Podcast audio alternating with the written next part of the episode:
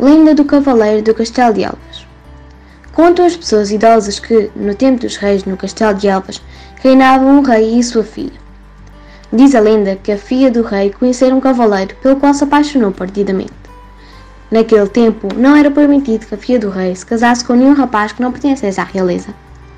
Como o cavaleiro e a princesa se amavam, o rei decidiu impor uma prova de valor ao cavaleiro mandou chamar à sua presença, dizendo-lhe que se ele conseguisse roubar o estandarte de Espanha e o trouxesse, lhe concedia a mão da princesa. O cavaleiro, ouvindo isto, alimentou o seu cavalo durante vários dias a favas. Quando chegou o dia de festa de Espanha, o cavaleiro partiu cavalgando. Quando este chegou à festa, roubou o estandarte e regressou cavalgando sem parar. A chegar a Elvas, dirigiu-se ao castelo. Para sua surpresa, os portões do castelo estavam fechados por ordem do rei. Porto do Castelo se avistavam já tropas espanholas. O cavaleiro, não sabendo o que se passava, cavalgou todas as muralhas em volta do castelo, procurando uma entrada aberta para escapar, mas não conseguiu. Desesperado, o cavaleiro ergueu sobre a sua montada e lançou o estandarte para dentro das muralhas. O seu cavalo não resistiu e morreu, tendo o cavaleiro, depois de grande perseguição, caído nas mãos do, dos Badajoz.